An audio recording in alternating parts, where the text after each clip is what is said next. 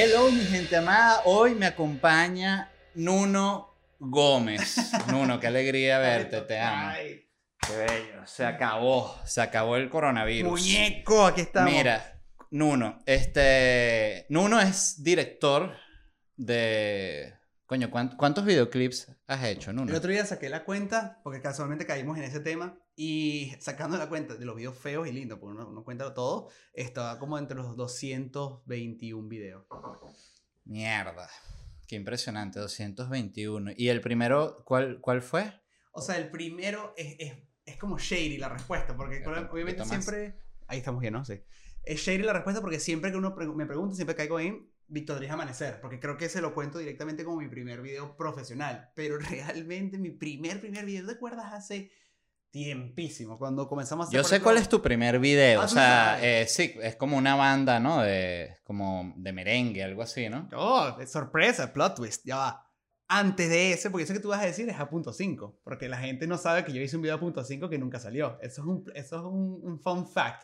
Cuando existía punto cinco, Claro, exacto. obvio. Que ni siquiera la banda original, sino eran los que heredaron la banda, ¿sabes? Eso, eran chamos que no eran Oscarcito, Frank, no eran esa gente, era... era... Ah, como una, una punto cinco segunda generación. Claro. Eso existió. Claro. Oye, Y- pero eso me parece innecesario. Y yo hice, yo hice el video de A.5, dame de eso, este, en su momento terminado, era, estaba haciendo comerciales, tú me conociste haciendo comerciales, y yo quería como meterme en el peo de los videos musicales. Y, y de repente yo tenía una gran amiga mía eh, que eh, era eh, novia en ese momento dado, después se casaron, con uno de ellos me dijo, tengo un amigo que hace video, llámelo. Me De llamaron. A punto cinco. Ajá, me, me llaman, me, me dan el tema y me dicen, queremos un video, tal, y lo comenzó más. y lo comienzo a hacer, ¿no? Y lo comenzamos a hacer. Y um, al terminar, este, pues evidentemente yo estaba como, no me hallaba porque sentía que no era tampoco mi estilo, a pesar que estaba mi, mi, mi filmación ahí, o sea, mi, mi- a nivel estética estaba algo mío allí, pero no me sentía como muy cómodo como lo que hago hoy día, por ejemplo. Es obviamente mi primer video, estoy descubriendo, es como cuando... Bueno, obvio, ahí no tenías puta idea de No, nada. tiras la primera vez que esto crees que, bueno, creo que por aquí van los tiros, ¿sabes? Este, y claro, evidentemente cuando veo el, el resultado final, eh, yo digo, bueno, nada, ya está, fue, vamos a dejar que la gente le guste, está emocionado, mi primer video musical. A punto 5 se separa. O sea, que si a la semana de entregarles el video en la mano y que a punto 5 se separa. Y que, ¿cómo que se Y separa? te quedó ese Y ese video nunca, frío. todo nunca salió. ¿Te ha quedado otro así? Uf, tengo como por lo menos 10 que no han salido, 10 que están en la gaveta. Por problemas Por X, problemas de, de la banda. Ah, o del de- cantante. se pelearon, eh, o la- no le gustó el tema al final, o de repente buscan un sencillo promocional que es más importante que el que hicieron, o de repente la disquera dicen que no es el, el approach para, para abordar ahorita y prefieren irse para otro lado. Me ha pasado de mucho. Tengo varios artistas que, que lamentablemente hemos tenido videos increíbles, ellos les encanta y que al final dicen como que, bro, de la mente, no podemos sacar el video ahorita. Mira, este. Los artistas, me imagino que algunos no te dicen lo que tú quieras, la idea, este, y otros vienen ellos con su idea. Sí. Son unas cagadas las ideas, ¿no? Con las, que, con las que vienen, ¿no? O sea, hay tres estilos de clientes, lo veo de esa manera. La primera es que te dicen como que, brother, eh, esto es lo que quiero. Exactamente esto. No sé si es copia el carbón. Voy a estar yo llegando, hay una bailarina en la en un, en un como un gran lobby con una de estas lámparas. Chandelier gigante. Aquí va a estar, es- ella es mi novia, mi novia real, por Claro eso estamos haciendo este videoclip. También piden mucho que metan a gente, ¿no? Pero siempre, siempre. En Venezuela era más común que metían a la familia entera. O sea, eso era como muy común. Como que, bueno, este video es un robo de un banco. Bueno, y mi sobrina puede estar. Y que, pero es que es un robo en un banco. Bueno, pero la metemos como dentro del saco de dinero que sale. O sea, no sé, cualquier locura que tú dices, Ya. pero no tiene sentido. Eh, um, pero creo que también es porque un hecho de que es un evento tan especial para esa gente que dice, tengo que meterle a toda la gente que amo en ese Ajá, video". pero ya, me decías que hay, hay tres tipos de clientes. El primero es el que te dice, quiero esto eh, al carbón. Quiero... Póntelo así que hables como directo, porque si no, te lo Ajá, digo porque yo ajá. conozco este micrófono. Entonces ponte como, Este acomódate enemigo, como tú este quieras. mío. Eh, no, tranquilo. Eh, entonces, bueno, el primero es, eh, esto es exactamente lo que yo estoy buscando, quiero que lo hagas, así tal cual. Me gusta lo que estás haciendo, pero quiero que hagas esto. Ok. Es válido, o sea, porque al final cada uno es proveedor, uno tiene que entender que también un- claro. no es tu video, es el video de esa persona que te llaman a ti a hacerlo posible, ¿sabes? Yo antes, eso me costó, me costó como unos buenos seis, seis años entender esa mierda.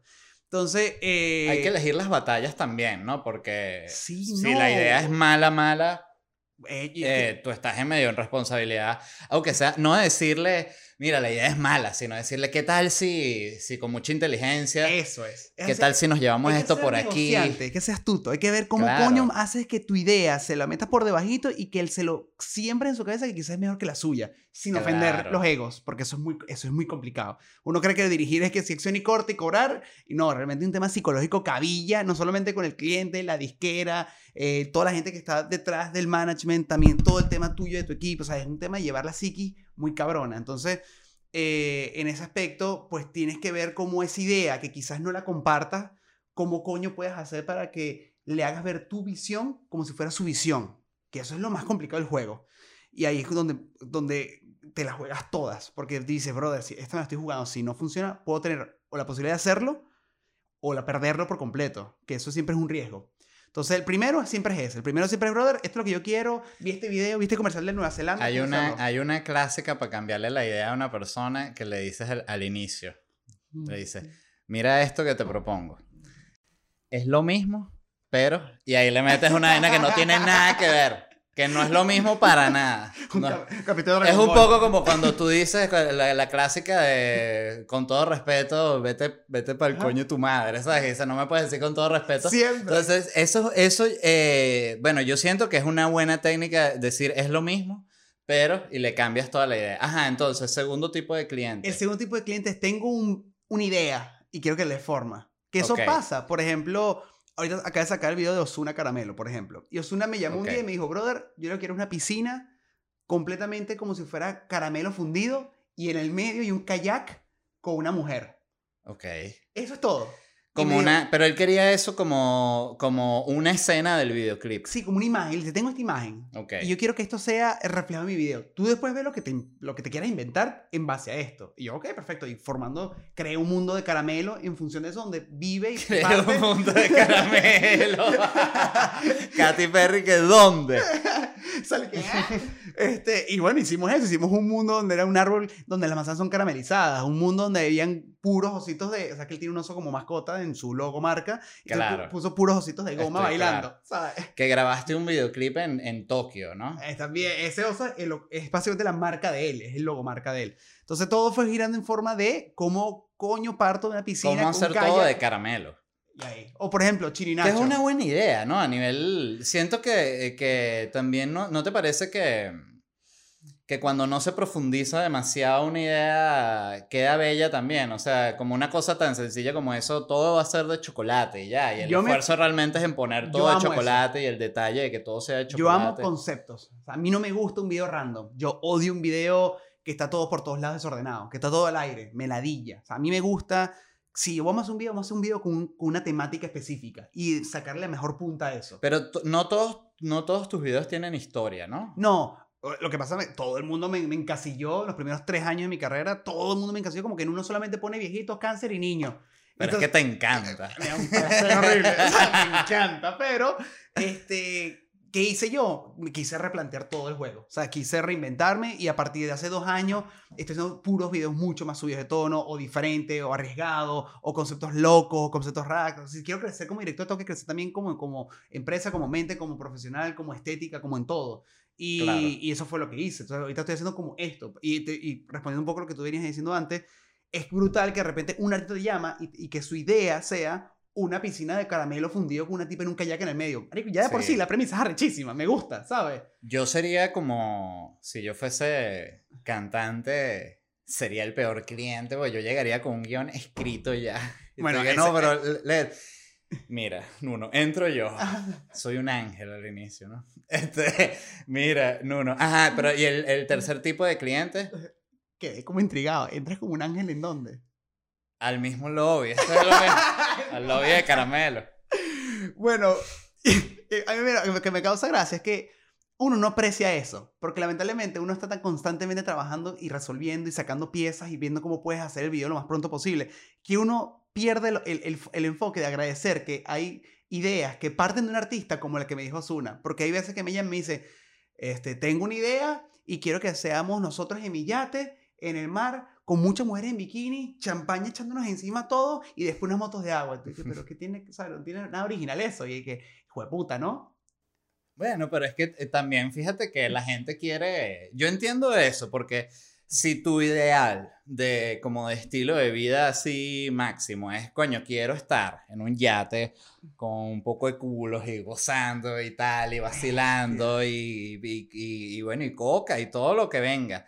Entonces, coño, quieres mostrar eso en el, en el videoclip.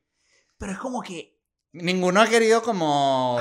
Eh, no pasa que haya gente que se quiera como que más bien superar un poquito en el videoclip y que, mira, yo en, este videoclip eh, soy como un gobernador. Nadie. No. O sea, ah. no, o sea, nadie se le hace un tema de, de, O sea, todo el mundo es plata y dinero y poder. ¿Sabes? Eso es lo que realmente hace. Más allá del poder, como tú me estás diciendo, como el presidente, es más es de, de, de material, de ser ostentoso. Y a mí no, o sea, respeto mucho a los que quieran eso y respeto mucho a los que hacen ese tipo de videos porque es, válido, es, un género completamente específico que funciona y eso es lo que ha pasado. Tipo el Lamborghini llegando. Es una fórmula que funciona hace 20 años, entonces sí, ¿por qué cambiarlo? Es lo que mucha gente tiene en la cabeza. Que incluso eh, eh, viéndolo desde el punto de vista del artista, ¿por qué no tenerlo también? El videoclip, si tienes, vas a hacer un coñazal de canciones y dices, bueno, también, este, este sí va a ser el del yate, discúlpenme. Pero es cuando yo entro en la jugada y en ese tema de negociaciones les digo, pero vas a pasar a hacer un video más del montón. Mira, no va a ser un yate, fíjate, es lo mismo, pero en vez de un yate, tú vas a ir em, viajando en, encima de un tren de emociones.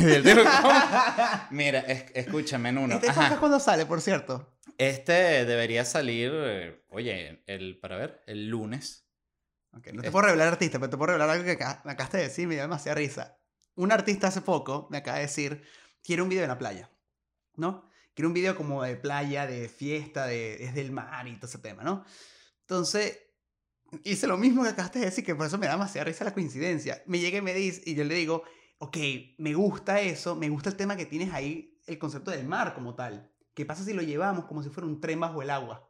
Entonces, le metí el tema del tren, le metí bajo el agua y toda la temática del video es un tema de un es tren un submarino. Entonces, es un submarino. Entonces, él en este videoclip, Osuna, es un capitán de un submarino nazi, huevón. Mira, este, eso me encantaría ese videoclip. Me encanta que tú en un mes veas, este salga y veas un video. Exactamente dices, wow. Mira, has trabajado en uno con, con gente de verdad famosa. Porque a mí, a mí me pasa que me dicen y que, ¿qué se siente ser famoso? Yo, yo no soy famoso, un coño de madre. A mí sí me conocen muchos venezolanos, eso sí es verdad.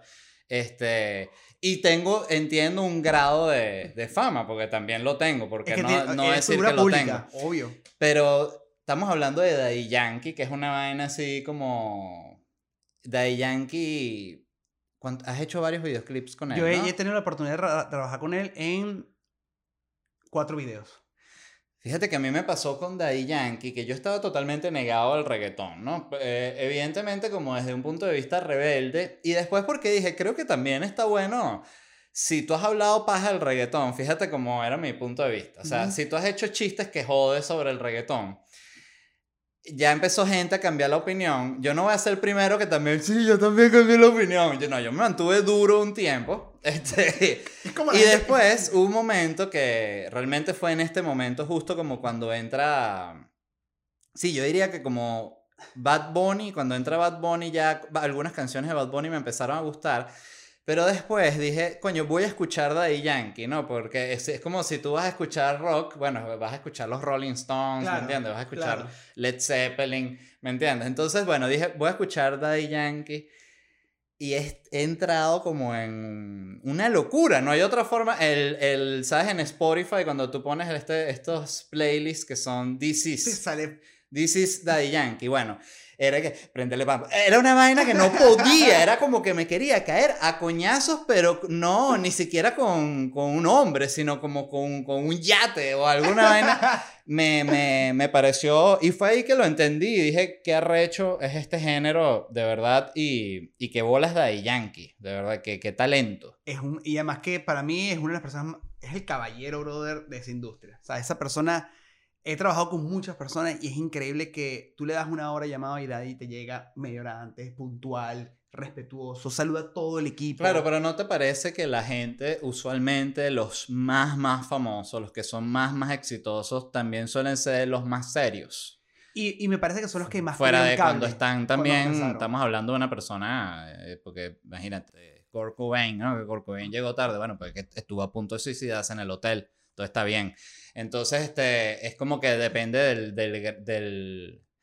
¿Te parece que... mm, Lo que quiero decir es que yo siento que, yo recuerdo cuando hacía el programa este de la sopa. Venezuela, que mientras más novatón era el invitado, en el sentido de más poco tiempo tenía en medios, más mojoneado estaba, más creído, más llegaba que si con una gente que lo asistía y de repente Totalmente. invitabas a alguien famoso y llegaba solo, tranquilo, sin tanto pedo. Es, es lo que te iba, te iba a decir. Siento que mientras más fueron personas que sufrieron la carrera, que la batallaron, que, que comieron, ¿sabes? Que, que comieron cable, que en verdad la tuvieron difícil para arrancar, son los que más valoran hoy día donde están ubicados. Y por eso es como que valoran tu tiempo, valoran eh, los horarios, valoran el esfuerzo que hay detrás de un tema, el esfuerzo que hay detrás de un video, el esfuerzo que hay detrás de un mercadeo, de una canción, de hablar, de salir, de decirle a las personas, gracias por escuchar mi música, que hoy día una persona que pega un palo y automáticamente se mojonea. Mira, una, una pregunta, Nuno. Cuando haces un videoclip de estos, de estos tipos que ya son tan grandes, el, ¿cómo es el- la gestión? ¿El videoclip lo paga la disquera? ¿Qué, ¿Cómo es ese peo? Eh, ¿El artista tiene algo que ver ahí? ¿Se o involucra? sea, es, es que hay muchos casos. ¿O así como son productores también? No, pues sí, no, porque todo depende mucho. Por ejemplo, todo tiene que ver que si son disqueras independientes, son ellos personalmente, si es viene de su bolsillo, si viene de un, de un inversionista, si viene de una disquera, todo, todo tiene, todo tiene que ver. Yankee, por ejemplo, es una Él, disquera. él tiene su propia disquera. Este, y evidentemente todo parte de él. Eh, todo parte inclusive de su propia compañía que él ya viene estableciendo hace muchísimos años atrás. Eh, eh, por eso de repente tú ves que eh, un artista que está manejado por, una, por un label o una disquera te dan un monto específico que es el monto que está aprobado por la disquera para gastar o invertir en ese artista durante ese mismo año. Entonces te llaman, te dicen, hola Alex, ¿En ¿cómo estás? un número de videoclips? Por o- ejemplo, si ellos tienen, eh, desconozco cuál es el número, ahorita como el average que, que cada artista tiene que sacar al, al- al año, porque todo ha variado. Viste que tú te recuerdas hace, te puedo apostar que tú te recuerdas hace cinco años atrás, y los artistas duraban dos temas al año, máximo. Y, Claro, y- eso se acabó. y duraba seis meses un tema y escuchabas seis meses el mismo tema y la gente lo bailaba, lo y después salía otro tema al final, ¿sabes? Ahora es un mes, dos meses, como mucho un tiempo de viralidad de un tema. Entonces ahorita no sé cuántos números de videos sacan por año. Hay muchos varían. O sea, tú ves de repente, yo conozco una, saqué ce- cerca de ocho videos al año. Y de repente hay otros que sacan dos y otros artistas que sacan diez, ¿sabes? Entonces todo varía. Pero las disqueras, normalmente, cuando son manejados por una disquera específica, ellos deben tener como una especie de promedio. Y ese promedio te dicen la cantidad que están pensados gastar, ni un centavo más, pero sí un centavo menos. O sea, todo lo que tú quieras hacer menos para ellos, evidentemente. Entonces, ellos te dan el tema, te dan las aspiraciones, las expectativas, y te dicen, ahora tienes que trabajar con este número. Entonces tú tienes que crear y hacer una devolución creativa bajo esos números y que entre en ese En presupuesto. ese presupuesto. Y o si sea, no, te gracias. dicen, tenemos 100 mil dólares, es, entonces tú leí lo que, lo, bueno, sí, obvio, lo que, lo que, lo que eso pueda pagar, Y comprar. si no, aunque tu idea sea increíble, que tú digas, bro, esta idea va a cambiar la industria, bro, si no entran los números, no, gracias, ¿para qué me lo O sea, es como una ofensa para mí que tú me estés dando esto, este, este tratamiento. Si yo te dije este presupuesto, ¿por qué me mandas un presupuesto mucho más alto? Pero también estamos hablando de videoclips que, ¿cuántos, cuánto, por ejemplo, eh, cuán- cuántos views tiene un, video, un- uno de los videos de Ozuna que le haya ido súper bien? Eh, creo que el que más le ha ido bien, si no me equivoco, que es featuring él, es Criminal, que es de Nati Natasha, que Cri- Criminal, no te acuerdas esa canción. Y... Eso sí creo que no la conozco, pero... bueno, y esa canción tiene 1.9 o 0.8 billones de views. Ok. Que es 1.9, una vaina- o sea, eh, casi 2 billones, casi 2 mil millones de views. Es, Ok. es absurdo. Es mucho. Vamos a buscarlo ya, para eso Dale. tenemos la computadora aquí. Wow, me Este, encanta que le dé una reacción de un video mío. Eso me encanta. Vamos a ver, vamos a ver. A ver, entonces. No, fíjate que yo soy, yo soy como obsesivo con los views. Obvio, yo manejo unos números de, de un estando pero, ¿no? Entonces no, no está en esta liga. Nati Natasha. Ajá, y pon criminal. Que hay un fun fact. Este es el peor rodaje que he tenido en mi vida. Todo lo que me tenía que salir mal, me salió. Tiene ya 2 mil millones ¡Vamos! ¡Bien! de views. Esto, a ver. Déjame. Voy a quitar esto para que no me tumben seguro el video. Nati Natasha, 2 mil millones de views. Esto es como una cárcel, ¿dónde? Eso es una cárcel, evidentemente stock footage, lo que es inicial. Y lo que es interno es una, es una prisión que está en Puerto Rico. Este, que está, eh, cuando rodé, do- fueron dos semanas después de que fue completamente vacía. Era una prisión de mujeres Nati Natasha, ¿de dónde es? de Puerto Rico. Ok. Y, y la... No, perdón, es República Dominicana, pero la canción lo, lo robamos en Puerto Rico porque eso no estaba allá. ok. Y, mm, y bro, la vibra que tenía esa prisión, yo te puedo explicarle. Yo te puedo explicar la mala vibra que tenía esa prisión. Entonces nosotros hacíamos el tour y el tipo decía, bueno, aquí fue apuñalada una mujer como 20 veces acá y allá una dio luz y, la, y tú dices, ¿what? ¿Sabes? Y, y- y la vibra era muy densa, era muy pesada y todo ese día fue un desastre, la lluvia caía, pero una cosa que nos inundaba, todo se enlodó, los camiones se, se, se, se- trabaron con el lodo, había que traer la planta, se fue la luz, brother. eh, fue Todo el videoclip fue en Puerto Rico. Sí. Mira, ese video tiene 2 mil millones. Que, ajá, ese es mi punto. Ese videoclip solo en views se, se pagó solo y, y ganó dinero, ¿no? Claro. Entonces, claro, eh, que, pero es que me parece muy interesante porque la gente siento que no, no entiende el nivel de inversión que tiene que haber para que un artista realmente termine de, de explotar. O sea, porque... Sí. Eh, ¿Cuánto cuesta, por ejemplo, realmente un, un video, un video así del... Coño, lo más básico, lo más básico, así... Lo que pasa, estás hablando con la persona equivocada. Porque Maite es la que maneja los números. Yo no, no tengo nada que. O sea, yo los números no los Ajá, manejo. Maite es tu socia y, y es la, como la parte de producción de, Ella es mi productora de, ejecutiva. de Compostela. Ella es básicamente la, la razón por la cual estoy frente a ti hablando con 220 videos. O sea, ella es la que permitió que este barco siguiera y no naufragara. ¿Sabes? Porque tú, tú empezaste, tú grabaste, déjame ver cuánto, cuánto llevamos. Eh, tú empezaste, tú, tú estudiaste cine en... En la Escuela de y Televisión de Caracas. Ajá, que era que una cagada. bueno, es buenísima era. Ok, entonces Nuno salió de ahí que, que bueno, que te- de- deberían hacerte una escultura ahí en, en esa vaina. Este, no ha salido nadie de esa vaina. No, no, ha salido gente, ha salido gente. No, no, estoy jodiendo, yo no sé nada, estoy, estoy jodiendo. Mira, pero es que a mí me parece, yo te conozco a ti desde, coño, eh, ¿será que algo así como 13 años? Algo Más así. o menos, sí. O sea, básicamente desde el 2008, 2007. Bueno, nosotros nos conocimos en un viaje a Morrocoy, ¿no? La única vez que he estado en, en, en un viaje con carpas y, y así. El cliché completo. ¿no? El cliché completo que lo detesté, además. Este, recuerdo que además me metí una pea y me perdí regresando en, en, en, en Morrocoy y tenía rato buscando entre las carpas y buscaba y buscaba y no encontraba. Y dije, bueno, voy a tener que dormir en la arena, como borrachísimo. Y de repente pasé al lado de ustedes y ustedes, Leti, y yo, mierda. Y Ajá, estaba de ajá. tanto caminé que en una les pasé por al lado. Este, mira, vamos a hacer un corte aquí. El otro día agarré una fiebre y empecé, caí como en uno uno de esos eh, Claro. eh, loops de Ajá, YouTube. Que salta, güey. que es una locura. Porque ahorita estoy como con una obsesión con la historia. ¿Sabes? Que yo siento que eh, al- al- algunos hombres en, en- en un momento de nuestra vida nos da esa, esa obsesión. Y he llegado a unos videos de YouTube que tienen las campañas militares, como por ejemplo la campaña militar de Aníbal Barca, ¿no? Ajá. por allá en el 200 antes de Cristo, en el año del coño de la madre.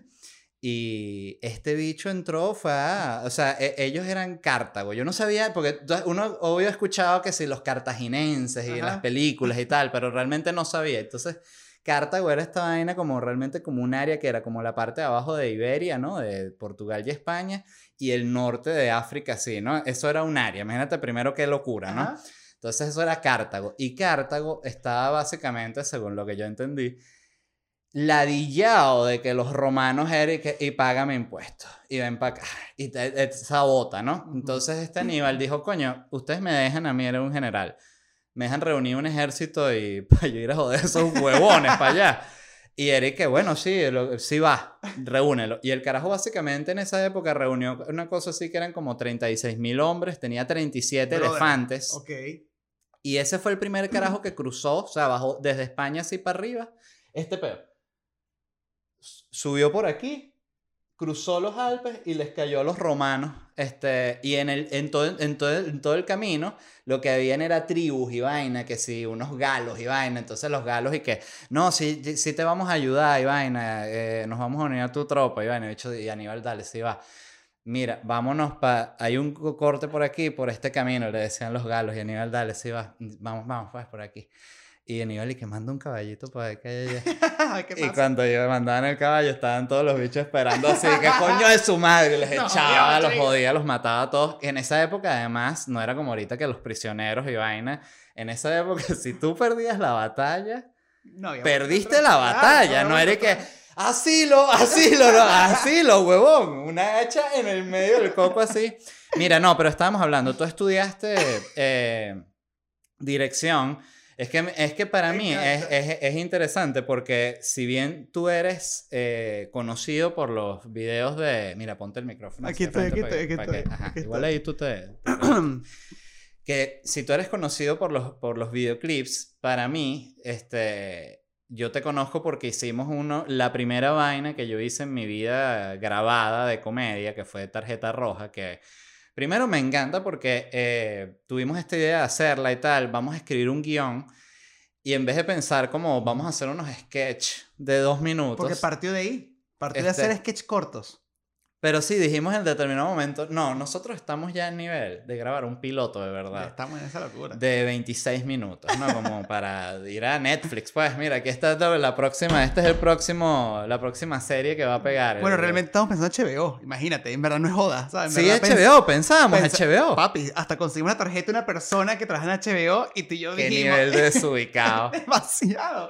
Y dijimos, vamos a hacer la serie, tenemos el contacto y si hacemos un piloto con tres capítulos, me acuerdo perfectamente, tenemos con qué vender la serie, vendemos enlatado, nos pagan la serie y nos dedicamos a esto. Claro, porque yo siempre te, he visto a ti, o sea, porque es como que tú eres un fanático de la comedia, pero de verdad hardcore, hardcore, hardcore, de, de, ese tipo de gente que yo considero para la cual como incluso la comedia es como parte de tu estilo de vida, la risa, toda esta mariquera. Eh, pero grabamos esta vaina que yo recuerdo que además tardamos como un año. Eso fue con, con Daniel Pistola, con José Rafael. Era digno de un documental tipo el de, el de este director que quiso hacer siempre Sancho Panza y, y, Sancho Pancha y, el, el Quijote. Y el Quijote, que tiene como años haciendo esa... Yo creo que nuestro documental de cómo se hizo el primer capítulo de 20 minutos, que duró un año en hacerse, es, es increíble. Pelando demasiada bola, demasiada bola. Y había gente que se sumaba a la vaina así, que no, yo puedo, yo produzco esa vaina, un loco tampoco. O sea, era como que mierda.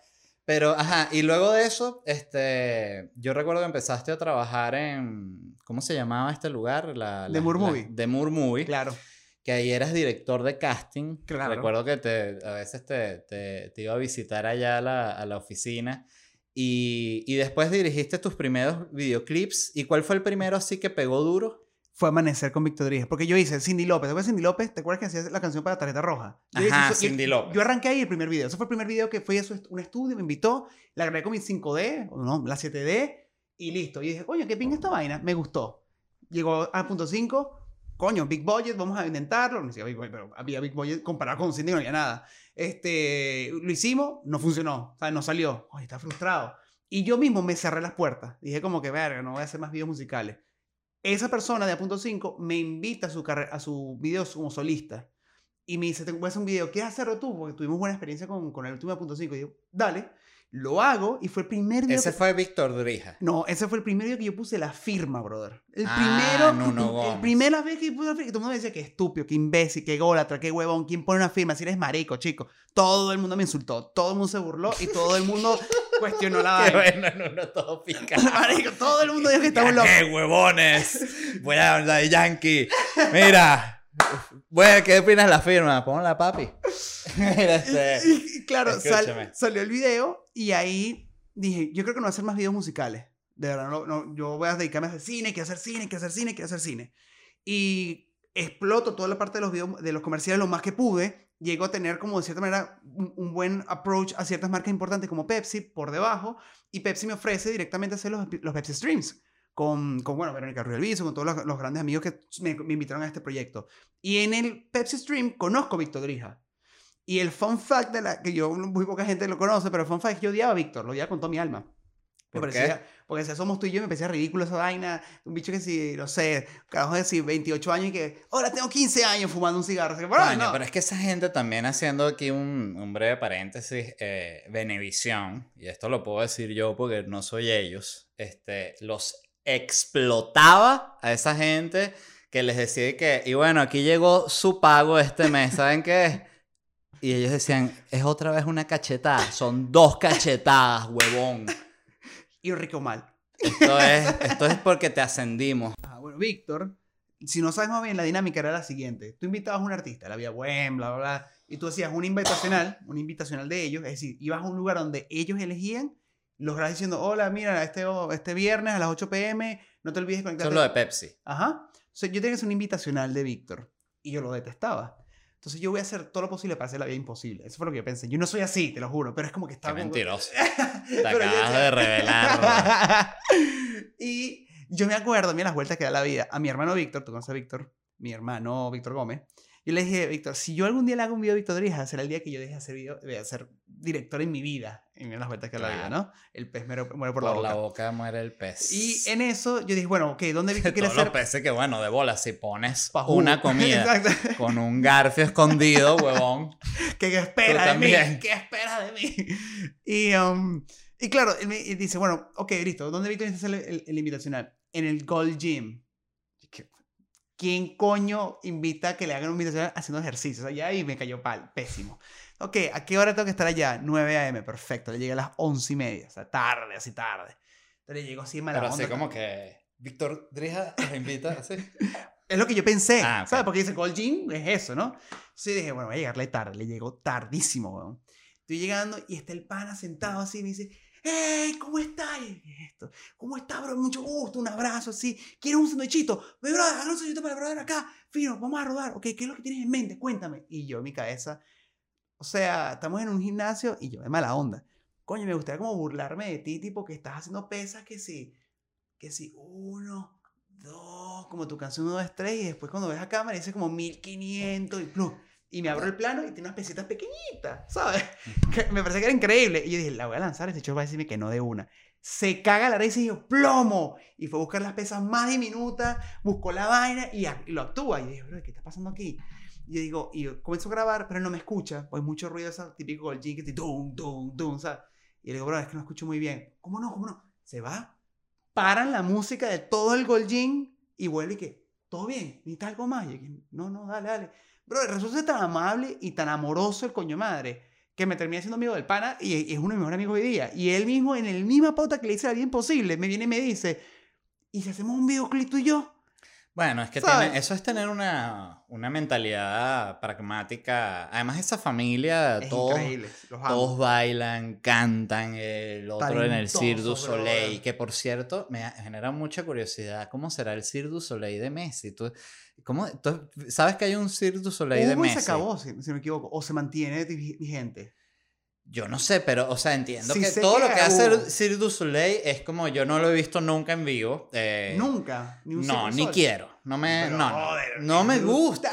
No me gusta a mí como esa magia gay así. No, No, me- no, no, es increíble. No, no. Yo te voy a llevar uno, yo te voy a llevar uno. Este, bueno, el, ellos siempre es como una magia. Yo recuerdo, eh, llegué a ver algunas cosas del Cirque du Soleil en video, ¿no? Este, incluso antes del Cirque du Soleil recuerdo que ya se empezaban a ver eh, como unos shows eh, que eran como, salían como dos papeados con unas mallas negras así, pero rayados, como cuerpo de gimnasta, ¿no? Ajá. Entonces de repente un papeado le, le- le extendía la mano hacia el otro y el otro le- se ponía así y el papeado levantaba al otro papeado que estaba parado así como una posición en que es imposible que lo pueda levantar así. El bicho lo levantaba así y levantaba el papeado hasta arriba que quedaba como en una un talón que uno dice ¡Mierda! mierda o sea es impresionante al mismo nivel que es super gay Claro. pero bueno, el, el, después hiciste, recuerdo, un video con, con Víctor Dirija que hasta volteaste un carro, que eso para ti fue cuando tú lanzaste una bola Yo que dije, dije, "I este es mi it". primer carro volteado.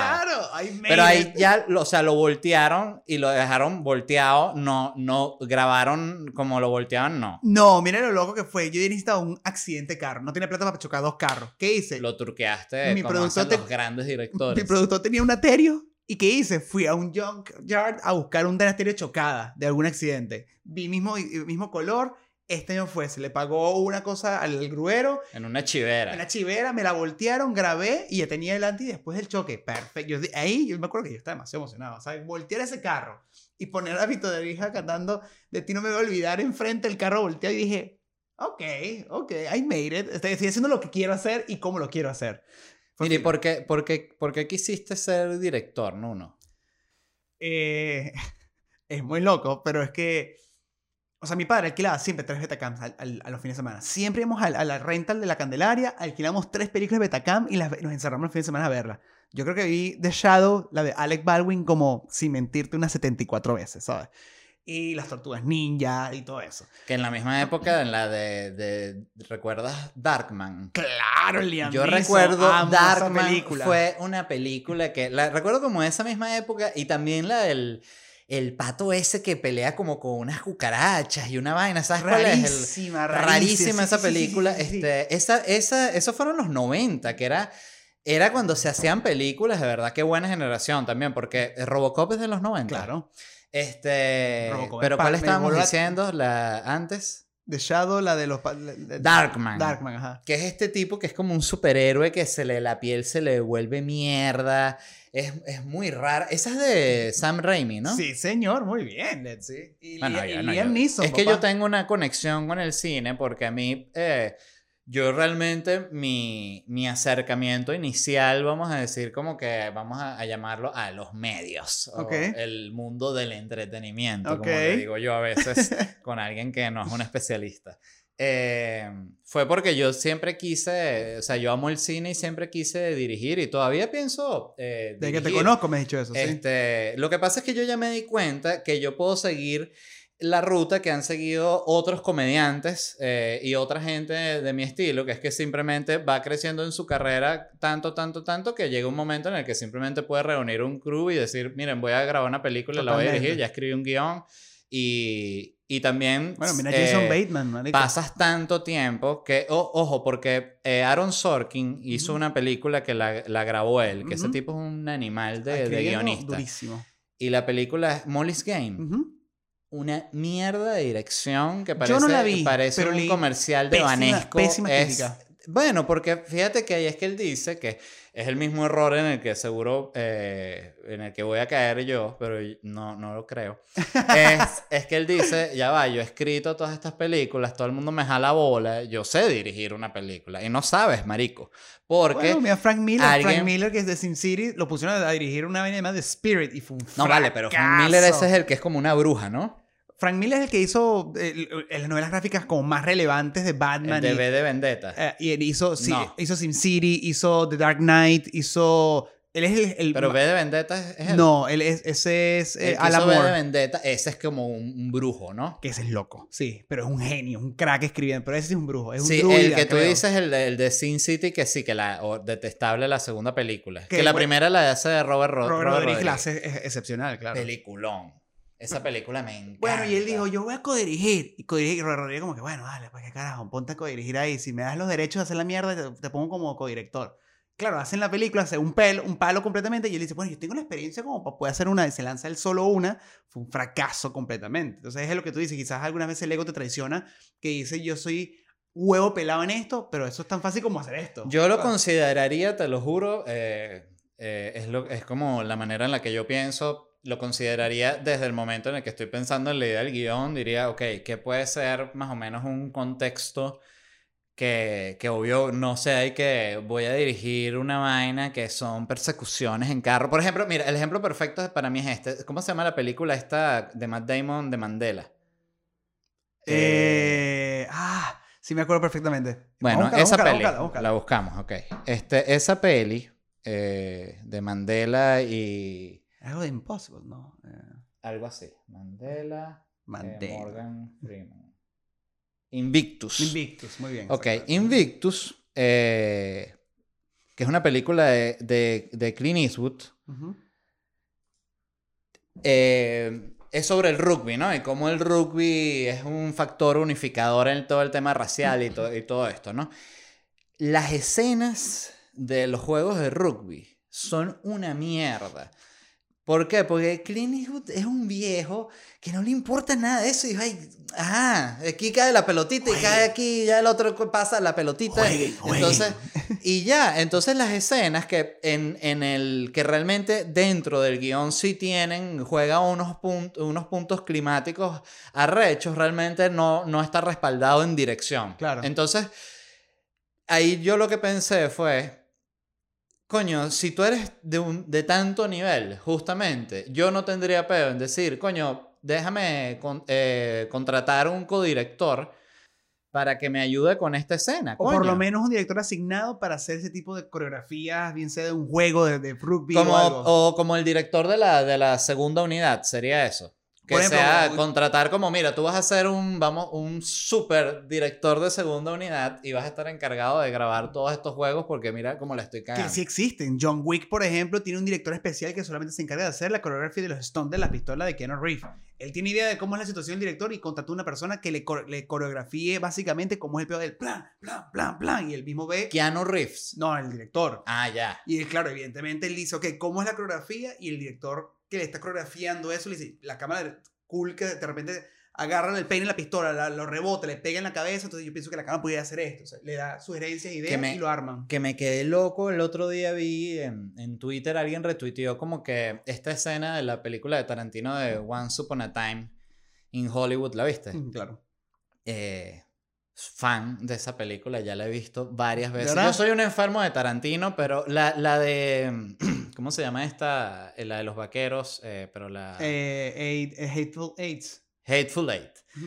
Es, esa película, me, o sea, igual me parece una huevada porque Tarantino es buenísimo, pero me pareció aburrida. Esta sí me encantó. Y la escena de la, pel- de la pelea de Bruce Lee con Brad Pitt es un plano secuencia y lo muestran ahí que es como que, como que, no, no decía, parafraseando lo que decía el tweet, como que esto es un plano secuencia que no es como que una sacada de huevo de que es un plano secuencia. Claro. ¿sabes? Es, es- ni te das cuenta que es un plano secuencia, no es esta vaina que te sigue o todo el pedo, sino que simplemente es como que la cámara Te, se la- va te va llevando como audiencia. vuela hacia- Claro. va, va hacia Brad Pitt, va Eh. hacia este, la voz y, y obvio te- toda esta gente que existe ahorita que sí que básicamente agarran el, el trabajo de directores y vaina y lo, lo deconstruyen para, Sí. para hacer para sacar views de YouTube. Mira, volviendo, este alquilaban las películas. Sí.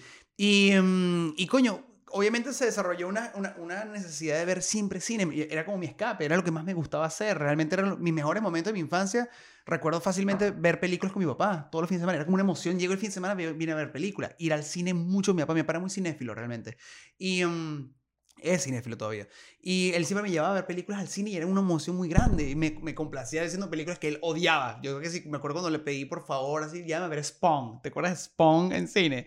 El bicho. La de Robin Williams. No, la de. mm, Este se llama. ah, Ah, ya, la de un superhéroe también que es como un que demonio. hizo Todd McFlane, ¿sabes? Sí, ya, ya sé cuál es. Y- y Con me- John y- Leguizamo, ¿no? Sale el malo. Ajá, el malo, muy bien, wow, muy bien. Y este, y claro, mi papá odia ese pedo de Satanás, de que el hombre le vende el alma al diablo para revivir. y y y mi que papá, la que sí, what? ¿Sabes? Entonces, claro, eh, y todo ese tema del cine me gustaba mucho. Y al Sí, mismo pero tiempo. además tu papá un brasileño amargado y que... Y religioso, No, no súper religioso. Entonces, claro, para él, Satanás, que sí, give me your soul. Y mi papá, y que, eh, I'm out of here.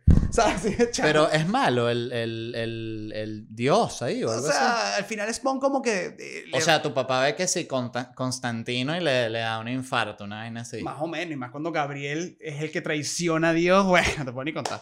Entonces, entonces, la cosa es que yo, tú, tú me conoces, la gente que me conoce sabe que soy un gamer, o me encantan los videojuegos. Y yo nunca tuve una consola cuando era niño, porque mi mamá pensaba que eso era para flojo y para bruto. Entonces, claro, este, mi mamá dice, no, eso te va a poner más flojo y más ignorante. Entonces, bueno, ok. Entonces yo insistía, oye, por favor, por favor, dame una, una consola, quiero un Nintendo, un Nintendo nada más, brother, ¿sabes? Y nada, nada que soltaba prenda. Y yo todavía me acuerdo que yo le escribía a San Nicolás y que quería San Nicolás. Mi mamá no me queda un Nintendo, pero me lo puedes dar tú. Y San Nicolás me mandaba una carta con la letra de mi mamá y que hablé con tu mamá. Y ella tiene razón, esa mierda es para Flo y para Bruto. Coño, San Nicolás, que hijo de puta, ¿sabes? Y este, qué rechera. Y, y después de eso, recuerdo que de tanto joderle la paciencia, mi mamá me regaló una cámara. San. Nicolás y que deja de joder a tu mamá. y que, bueno, pero San Nicolás escribe así, mamá.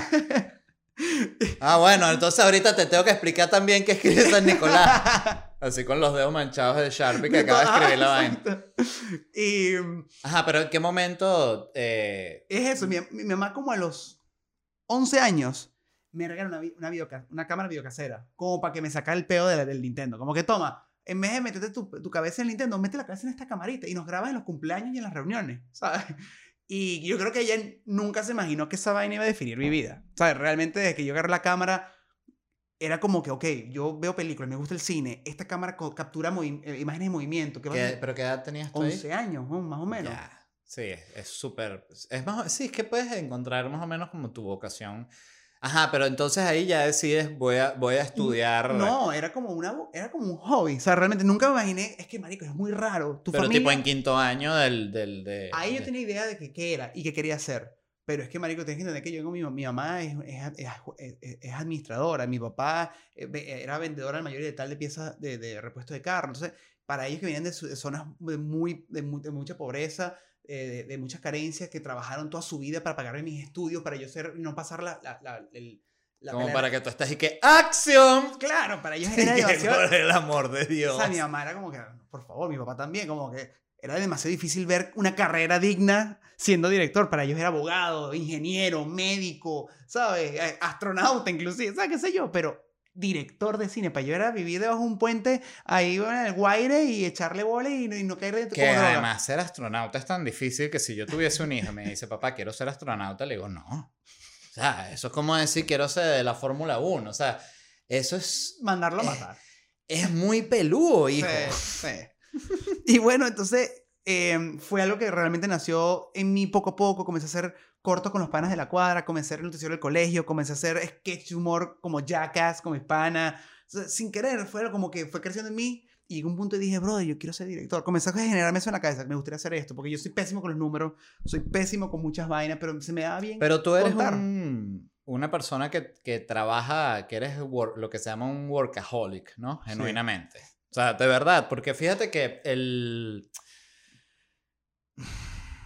Yo siento que la mayoría de la gente no trabaja un coño de madre. Estoy hablando del el 80% de la población. Este, trabajan así como que... Porque mucha gente, y esto no es porque sean flojos, sino que mucha gente no encuentra su vocación.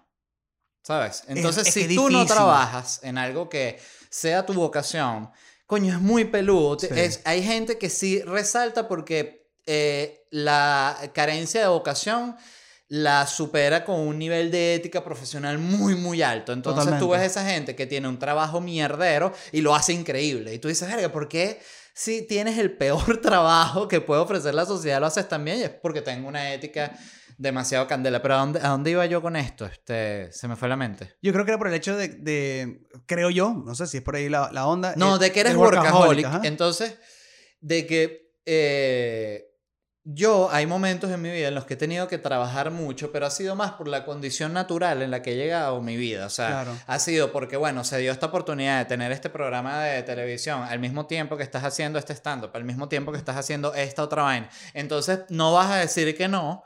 Pero recuerdo estar en ese punto en el que estaba así full, full, full, cuando de verdad tú dices que bolas que el domingo, la tarde del domingo, tengo que sentarme de verdad a responder estos correos así y ya el lunes va a ser candela de nuevo y hubo un momento que dije, coño, este tipo de vaina también tiene una factura que es cuando dices, mi alma es de, de flojo, o sea, y creo que tú, uno decide como que, ok, yo necesito un balance, o sea, sé que si trabajo que jode, que es a, donde voy realmente, y lo digo de una vez, cuando tú trabajas mucho, tú le metes como un turbo a tu vida, Sí. quieras o totalmente. no, quieras o no. default. Ujú. Por default, porque incluso si tú estás, eh, no estás en el mejor momento económico, traba- eh, trabajando mucho, estás aprendiendo mucho, porque estás trabajando como un animal. Y si no lo Entonces- te comienzas a cuestionar. Que eso también hay un, tu- hay un punto que llega a ser hasta tan adictivo ese ritmo laboral que cuando comienza a bajarle un poco te sientes mediocre. Te- no, y te puedes deprimir, porque lo que pasa es que cuando tienes mucho tiempo libre,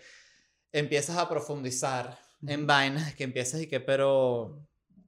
¿Por qué estamos vivos? Y ahí es que dices, ya te vas para el suicidio. Porque Claro. ahí sí te vas por ese hueco Claro. De verdad, pues no hay Ah. respuesta. Es porque tú puedes decir, no, estamos vivos por el éxito, por el trabajo. ¿Sí? ¿Te vas a llevar eso cuando seas un cadáver?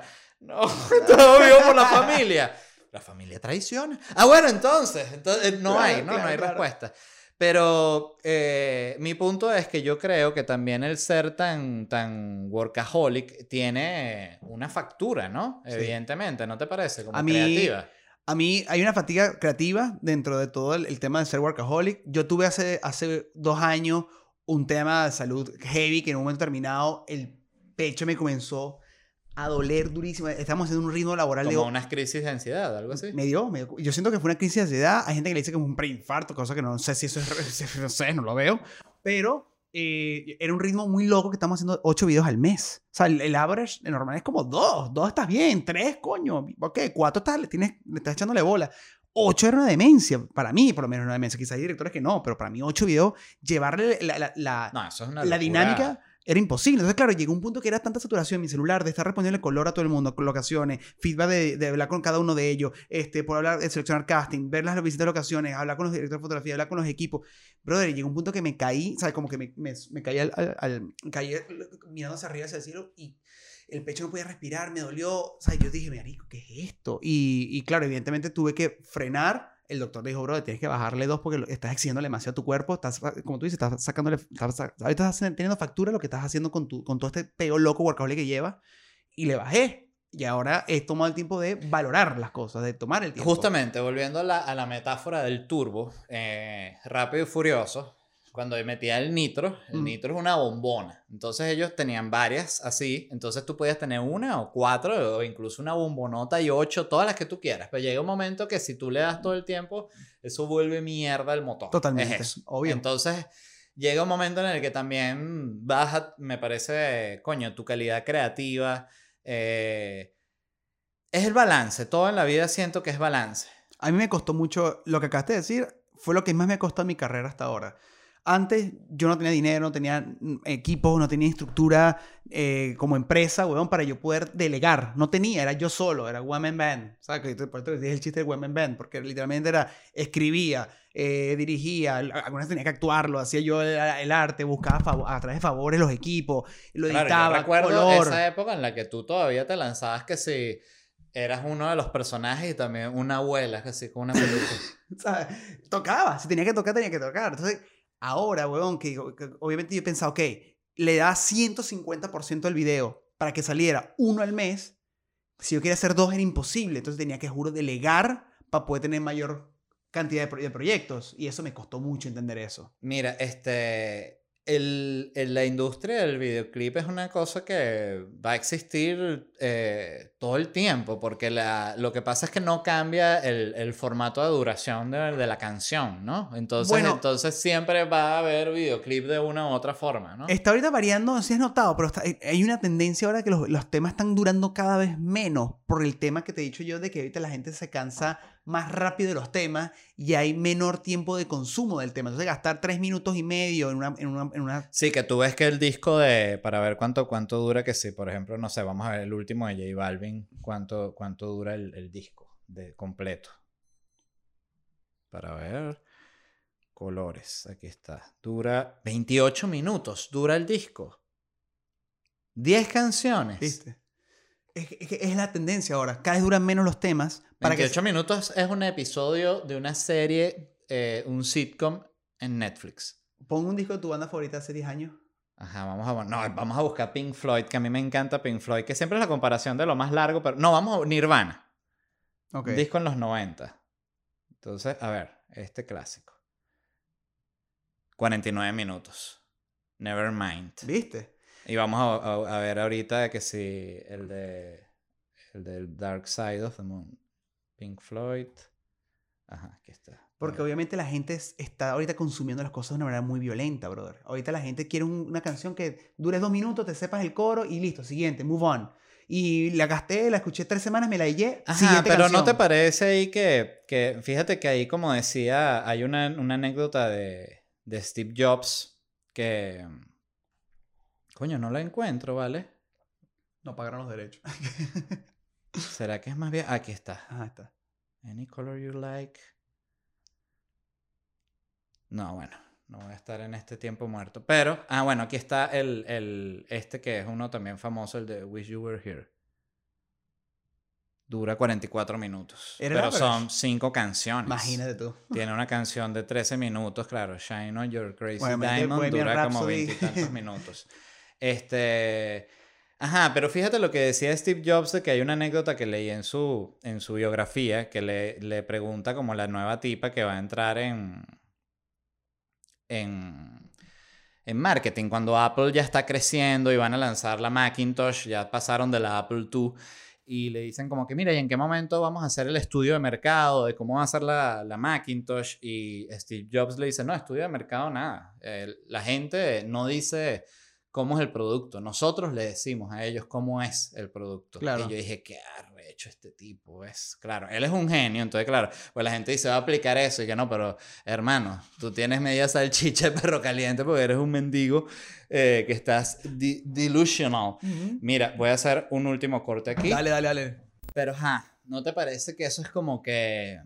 Si es que no puedes ir entonces tampoco en contra de lo que está sucediendo, eso es lo loco. Pero fíjate que también el, cómo los formatos e- evolucionan esto del podcast, que eh, en, lo- en las, en las duraciones de tiempo, lo que hace este Joe Rogan, tres horas un episodio, y pasa. Y pasa, y la gente lo consume. La gente lo pone de fondo mientras se baña, mientras se hace el desayuno, desayuna, se pone la gimnasio, ropa, trota, va en el carro. Sí. Y ahí ya se escuchó un episodio completo. Y es gente hablando. Mira, lo que te iba a preguntar. Eh, Tú ya estás en posibilidad de hacer una película cuando se te dé la gana. Yo llevaba muchos años cuestionándome si estaba preparado o no para hacerla. Y tanto que la razón que siempre le respondía a las personas era como que aún no me sentía preparado para asumir esa responsabilidad tan grande de ser una ópera prima. Creo ahorita, en el 2020, que eso fue lo peor que pude haber dicho, que en el 2020 va a ser el año. Y pues, todo salió mal. Las vipas asesinas, el coronavirus, toda mierda pasó. Pero eh, siento que ahorita por primera vez en mi vida estoy preparado y me siento preparado para poder hacer una serie o una ópera prima. Estoy como... Y además tengo el anhelo, que antes yo tenía como el miedo. Yo creo que siempre que la gente me preguntaba, ¿y tu guion, uno? ¿Ese es tu guion? Y yo y, y es verdad, no era mentira. Llevaba ocho años haciendo un guion, pero era porque no me sentía a gusto, porque cada vez que lo veía decía, ¿qué mierda es este? Lo botaba. ¿Sabes? Lo volví a escribir. todo. Pero, ¿quieres, te gustaría hacer un, un guion tuyo o, o te gustaría comprar los derechos de un libro? Es que ese es el tema. Yo, yo no sé si es un tema de, de, de, de necesidad mío, de ego director, de cine autor, de querer hacerlo yo, de querer escribir mi propia vaina y dirigir mi propia vaina. Me encanta, me, me da placer y siempre lo he visto desde que comencé este sueño de querer ser director de cine. Pero también tengo que entender que hay, que hay que bajar un poco el ego y entender que si uno quiere también dirigir, uno tiene que entender que quizás uno no es el experto en todo. Uno no quizás es este, Sorkin, ¿sabes? Y hay que buscar una persona que quizás tenga una historia muy increíble que contar y me gustaría ser parte de eso. Ahora tengo la madurez para entender eso. Y creo que ahorita yo me gustaría, en verdad, abordar un proyecto grande, de gran magnitud, eh, asumir una serie, me fascinaría hacer una miniserie de ocho capítulos de algo duro, conceptualmente sólido, que no implique una secuela, sino que sea una limited series. O sea, esto es, y ya está. Me, me gustaría hacer eso. Yo creo que uno tiene que vivir así como, como dice mi mamá, como un hombre del renacimiento, o sea, y hacer, probar distintas cosas, ¿me entiendes? Y, a- intentar distintos proyectos. A mí me encantaría hacer cualquier tipo de cosas. Siento que el, el problema con las series, sobre todo, es que sí es algo que si no es como una película que creo que puedes levantar un capital y puedes, este lograrla o hacer una película que sea como de una, un concepto muy sencillo, pero una serie ya sí tiene que ser con una productora, juro, y tienes que entrar otra vez en todo este sistema de, de los Sí. canales que, que ahorita que cuando salió Netflix y Amazon se vendía esta idea como que ahorita todo el mundo, como si fuese YouTube, todo el mundo va a poder tener una serie y por ejemplo en México yo descubrí que todas las series que, que tú ves que si en Netflix la mayoría las produce la misma Televisa, la misma Telemundo, todas las mismas que ya hacían las Claro, novelas, cuando claro. dejaron de vender las novelas, no, nosotros llegaron, ¿quién hace, quién puede hacer esta serie eh, multimillonaria, presupuesto multimillonario, una nueva productora independiente o Televisa? Claro, O sea, no, bueno, por favor, dáselas a Televisa. Este, mira, ¿qué película buena has visto últimamente? Buena últimamente que me gustó a la nueva adaptación de Wendy, de Peter Pan. Hay una canción, es este director de que hizo eh, Bestias del, del Sur, eh, ese fue el nombre, el nombre es larguísimo, que estuvo nominado al Oscar. Coño, Bestias idea. Salvajes del Sur, algo así. Él hizo una adaptación ahorita de Peter Pan llamada Wendy.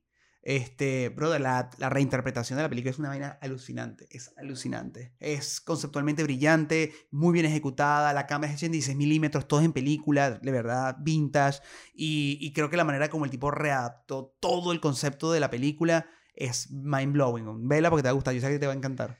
¿Tú? Me hace recordar la película Hook con Robin Robin, Williams. Williams. que siempre, incluso siendo un niño, recuerdo ver la película y que no me gustaba porque me generaba eh, como pena ajena el Robin Williams eh, que siendo un viejo vestido de Peter Pan Era me raro. daba como arrechera. Era raro.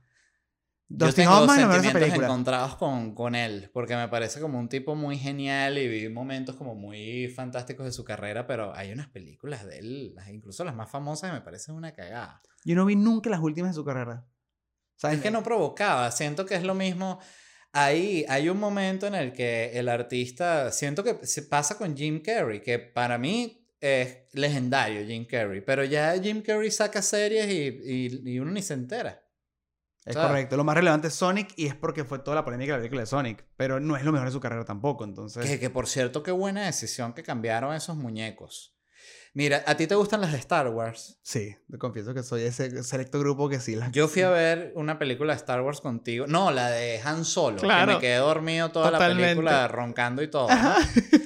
Eh, fíjate que a mí siempre me pasaba con... Qué mala cuando- suerte que fuimos a ver la peor, coño. Qué cagada. O sea, que- La peor oficialmente, Claro, ¿no? Eh, obvio, fíjate que obvio. a- hace, hace no mucho la... Cuando la subieron en, no sé si en, en Netflix, Netflix, o dónde coño, eh, dije, déjame verla de nuevo a ver si, si, si fue porque estaba todo dormido. Yo recuerdo que día estaba Estaba cansadísimo. reventado. Pero, pero como no, no iba frecuentemente a México, dije, bueno, déjame lanzarme igual para ver a Nuno y me quedé dormido en los primeros minutos, pero me he quedado papi, ¿no? dormido en todas las últimas de Star Wars. A mí esa franquicia me parece que, que la llevaron para la mierda, de verdad. Es raro. O sea, yo tengo mis, mis opiniones encontradas. Evidentemente soy fan y, y te puedo decir que hay mucho Pero tú eres fan eh, fiel, que esa vaina yo la respeto también. o sea, que es como que tú eres fan de, por ejemplo, de Capitán América. Ajá. Y si Capitán América hacen una película, la peor película de Capitán América, pero que es una vaina así muy evidente. De hecho, ¿a ti te gustó la de la de Batman versus Superman? Esa la defendiste, esa vaina. En redes sociales la defendí a capa y espada. No, es que eso es, eso es ser fiel realmente, porque esa película no tiene argumento por ningún lado, es una cagada de otro nivel. El otro la volví a ver y me Eh. gustó más.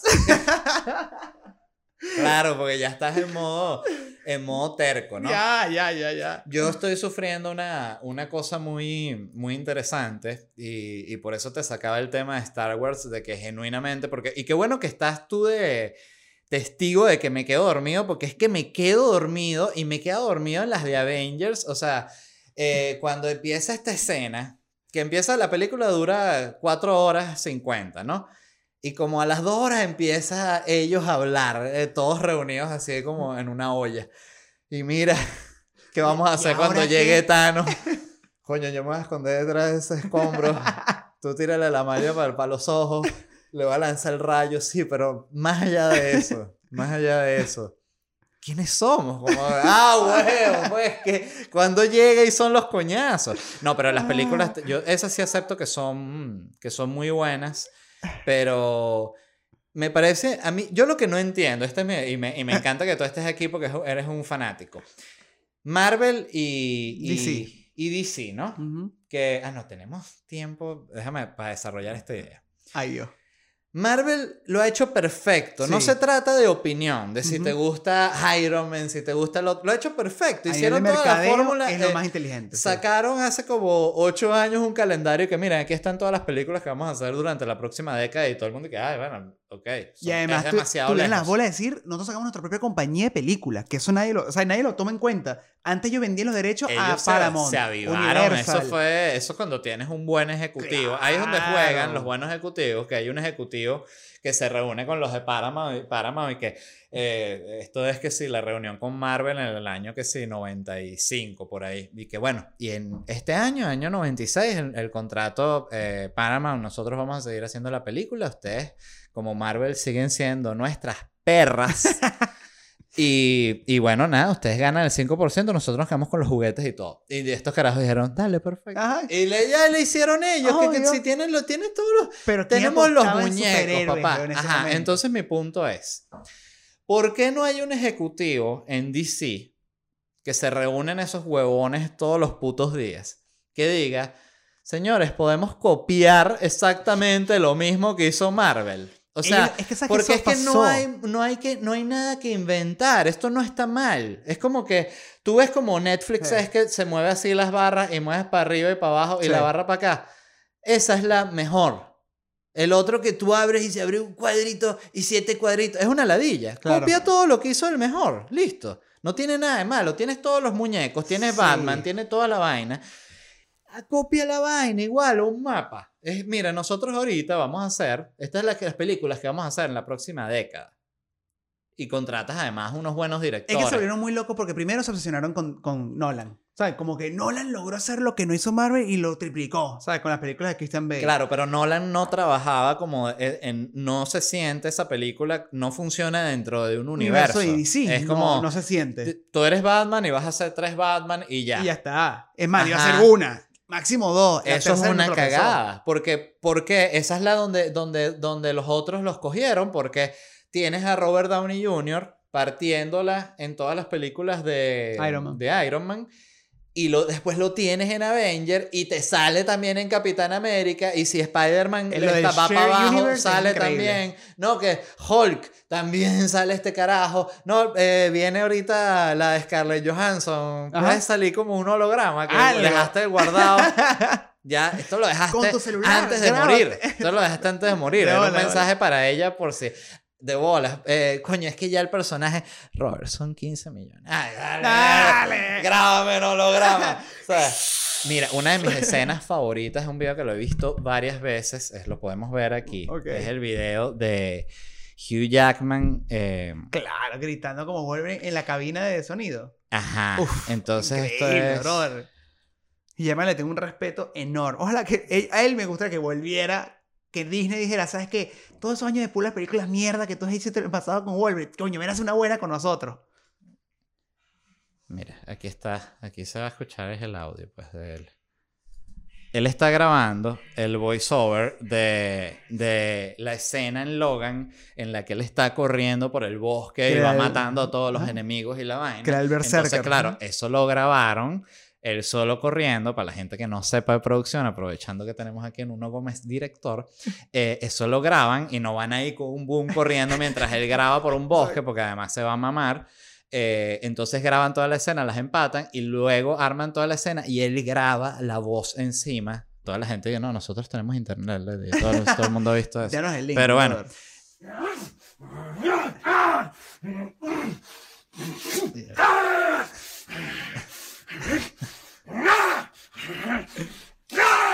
Hay que acotar que mientras él, igual aquí lo, lo ponemos después, eh, pedimos a Rorro que lo ponga, pero está entregado en el estudio con una, flane- una franela negra y más nada. Esto es un día que, me mira, Hugh, puedes, Hugh, puedes grabar el jueves. A mí me Dale. encanta este peo. A mí me encanta el Sí. que tiene los audífonos.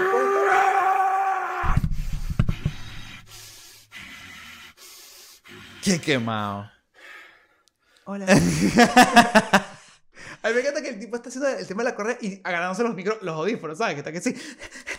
Ajá, entonces volviendo al punto de DC, lo que yo creo que a mí me encanta, además de estar aquí, este, opinando como un huevón, este, sobre vainas, negocios multimillonarios, este, pero sí, uno sabe también, no sean huevones. Pero es que eso fue Yo así. lo que haría, si soy el presidente de DC, seguro es de otra empresa. Ahí tienen un problema ejecutivo, básicamente. Pero yo lo que haría es, señores, reúno todo eso. ¿Ustedes quiénes son los que decidieron eh, Batman? ¿Quién decidió que Batman era Ben Affleck? Así, pegaría ese grito.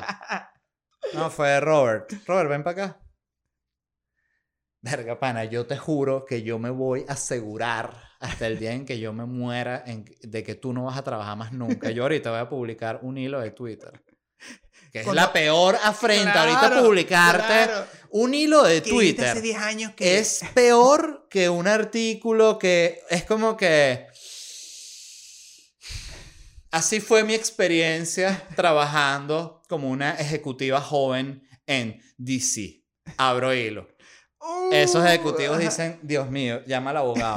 Mira, pero sí, no, yo los votaría a todos porque es que es un desastre lo que tienen ahí. Lo que pasa es que siento que tenía una buena premisa y fue mal ejecutada. Porque sé que fue alguien, y creo que fue Zack Snyder. A Zack Snyder lo llaman. Hizo Watchmen, que me parece increíble. Watchmen me parece una tremenda película. Es una belleza. Para mí esa la, la, la escena en la que el comediante pelea con Ozymandias al, al inicio de la película con la canción de Nat King Cole. Increíble. Lloro cuando veo esa escena de lo arrecha que es. Qué belleza. Por eso, eh, eh, yo creo que era sumamente logrado el hecho de que, vayan, tráigame a Zack Snyder, que él haga Superman. Y que Superman sea además eh, supervisada por Christopher Nolan. Marico, era infalible la, la fórmula. Christopher Nolan le produce la película de Zack Snyder. Que eso la gente no ni, ni sabe de eso. Christopher Nolan le dice quién debe ser el músico, quién debe ser el- el- la producción, quién, dónde tiene que filmar. Y Zack Snyder lo que hace es filmar Man of Steel. La pega, fue buena, no fue No, ya, Knight. ya Zack Snyder está así en el set y que, bueno, entonces aquí entra Superman y Christopher Nolan. Mira, Zack, podemos hablar? Verga, le quita toda la autoridad. Eh, eres high energy. ok. Porque eh, yo recuerdo que yo eh, eh, te grabé contigo en un, en un videoclip Lazo. y ¿No? Ese. el de Lazo. Claro. Pero te he visto grabar en otros videoclips. eh, y de nuevo, cuando ya todo el mundo está mamado, tienes que estar eh, activo. Totalmente. Porque si Necesito. tú no estás activo, El se va todo para la mierda. Totalmente. Ese es, para que sepa la gente, el, el precio que tiene realmente manejar gente y tener que hacer proyectos grandes y vaina que sientes que es como que no, bueno, se reúnen ahí, ¿sabes? Como... Con su la- camarita. la- lo que yo llamo como la, sí, la mentalidad de huevón, que todo lo ve así como, sí, eso es lo que hicieron. Ay, lo que se reúnen ahí y ponen de unas cámaras. Ay, si eres imbécil. es todo un esfuerzo muy grande. Sí. ¿Cuál es el consejo que tú darías de verdad? Porque eso es un consejo gerencial para poder liderar uno así a un equipo tan grande. Es, es cliché, pero es la realidad. Tienes que tratar desde el conserje del edificio como el dueño del edificio igual. O sea, yo creo Como que... el- esa foto que está Obama así dándole puñito como a, a un tipo de servicio. Es que eso es líder, brother. ¿Sabes? Eh, no hay nada más que, que motive más a tu equipo de poder en verdad. Coño, voy a, voy a poner mi energía y mis ganas a este proyecto si esta persona me trata con igualdad, si me trata con ganas de que su película se la convirtió también en mi película. Yo creo que ese es el mejor truco que tú puedes hacer, que tú en verdad no llegues y como que, bueno, te pago al final del día y está, trabaja para mí, montame el doble acá, mamá huevo. O sea, no es eso, para mí es un tema de que, ¿qué vamos a hacer hoy? Coño, hola, vamos a reunirnos todos, hola mi equipo, ¿cómo están? Bien, les cuento, este proyecto va a ser un, Osuna está en un mundo de caramelo y esta piscina va a ser rosada en postproducción. Y si tú le cuentas a toda la película que tienes en tu mente, brother, tú notas la diferencia de un director que no, no, no, hace, no compromete a su equipo con su visión al director que involucra a todos en su visión. La gente a mitad de pauta se quiere ir para su casa, quiere cobrar hacer un catering, quiere ir a comerse un sándwichito y irse para su casa o de repente no quiere robar más y se la dilla. Mira, yo cuando hice esta pe- pequeña serie de sketches en YouTube eh, llamada LED, eh, era el escritor, protagonista de la vaina y también productor. Y mm, me tocaba ser líder de un pequeño grupo de personas, yo diría que máximo como unos 10 el día que había más. Y no te puedo explicar la ladilla que me daba. O sea, que yo dije, ahí fue que yo dije también, no quiero hacer esto. O sea, yo, yo mataría es, es una ver. vaina, eh, eh, tienes que tener una, un nivel de energía muy grande y tienes que tener, que también es una cosa que es pesada, autoridad. Claro. Porque de repente te llega alguien nuevo que anda mandando mensajitos, ¿sabes? Entonces está en el set este, y se escucha prim, prim, prim, prim, claro. y de repente y está, está Ozuna. Entonces provoca ¿Cómo- darle cómo una cachetada. tú? Por ejemplo, para No, explicarle yo a la no, gente, yo no tuve nunca ese tipo de, contra la de- de ventana y te están cogiendo por el culo. ¿Cómo coño No, pero ahí, ahí cuando lo que pasa es que yo ahí trabajaba con puros comediantes y trabajar con comediantes es la vaina más fácil del mundo porque un comediante para mí es una persona de verdad que está entregada al performance al 100% y no va a consultar absolutamente nada. Ni cuestionar, O sea, ni ni na- nada. cuestionar Nunca nada. te cuestionan ninguna idea. Nada cuestionan. Es como que, ¿qué quieres que, que haga aquí? Bueno, es- eso, yo recuerdo que grabamos en la, en la, en la escena esta que, que del video de Lazo, que yo me tengo que caer, la, Sí. la, la, la, Sí. protagonista me empuja, yo caigo una mesa para atrás y... mm, Y bueno, entonces eran todos, tenían como unos vasos y todo un pedo y se volvía mierda la mesa y yo caía. Entonces grabamos la primera, yo todo mojado y entonces tú te acercaste que mu- muñeco así, súper líder. Muñeco, quedó increíble, no tienes idea. De verdad, creo que es la mejor escena que he grabado. Pero. Pero, muñeco, si la hacemos de nuevo, porque fíjate que podemos meter un flare que justo levante ahí. Yo, qué mierda, bueno, vamos a darle. Oh, Y yo lo hubiese hecho, la verdad, un millón de, de veces, ¿sabes? No importa porque es una entrega en, en, la, Claro. en el producto. Yo recuerdo que cuando el primer trabajo que yo tuve así como pagado, trabajé en Asinon TV, la tienda que vende productos de televisión, Aptronics y vainas. Trabajé en esa tienda durante prácticamente un año. Eh, y cuando tú trabajas en una tienda así tipo franquicia, es el peor trabajo, son el peor pago, la explotación máxima Claro. de horario, 12 horas, 14 horas, le sabe a culo. En Navidad trabajas hasta las 10 de la noche, ¿sabes? Nada. Y yo recuerdo que eh, la, esa reacción inicial, que siendo una, una, una adolescente, yo tenía 17 años cuando empecé a trabajar ahí, de decirle a mi mamá, mierda, es que de verdad paga muy mal y, y, y la gente también que entra en la tienda es, es maleducada a veces y coño, es un trabajo de mierda. Y me provoca hacerlo mal. Y le decía, y estos otros compañeros lo hacen mal. Y mi mamá me dijo una vaina que la mantengo hasta el día en que, en que me muera, que me dijo, coño, el trabajo LED habla por ti claro. y no tiene nada que ver el nivel. Si tú en ese trabajo que tú dices que es una mierda, eres una mierda, no es porque el trabajo es una mierda, eres una mierda tú. Y no lo tienes que estar justificándole a alguien Y no más, tiene claro, el peo de, del, del- de que te paguen mal, eso es otra cosa. Claro. Eso es otro tema social, ya que va a otro nivel. Sí, sí, sí. Este, pero ya la, la gente no tiene la culpa de que tú estés arrecho, ¿sabes? Este, es, es, es la división. O sea, poder decir, sí, el trabajo es una mierda, sí, me están explotando, pero sí, también el cliente no tiene la culpa de esto. Y tengo, también que, y tengo que trabajar ahí. bien. Y tú estás ahí, voluntariamente. Claro. Yo cada vez que escucho a alguien también este, lloriqueando por su trabajo, digo, pero a ti te están poniendo un revólver en la cabeza para que tú vayas ahí. No, no, yo voy, eh, pero, ah, bueno, Ya está. avísame, Ya está, ponte, ¿sabes? Exacto. avísame. Mira, Nuno, me encantó tenerte. Ya se acabó. Sí, It is over. sí, ya se acabó. Yo creo que ya está, ya está, ya está bueno. Me encantó, Nuno, este... No, pero vivimos en la misma ciudad. Este, de hecho, aprovecho que estamos grabando porque así es que la gente queda jodida.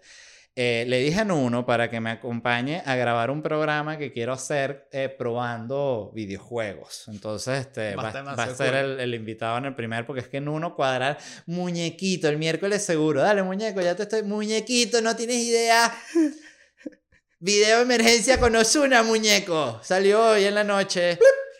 Y Y me yo, voy. bueno, No, no, No, pero, pero quiero hacerlo. no, no, no hay yo le, yo le dije a Ale que, que es un programa que en verdad me gusta full el contenido. Quiero intentarlo porque lo quiero hacer. Llevo tiempo con ganas de hacer algo similar a eso. Así que va a ser muy cool. Va a ser muy cool. No, bueno, pero es simplemente para, era para comprometerte de, de invitado que sea en ese, en ese primer eh, ¿Y el juego lo eliges tú o lo elijo yo?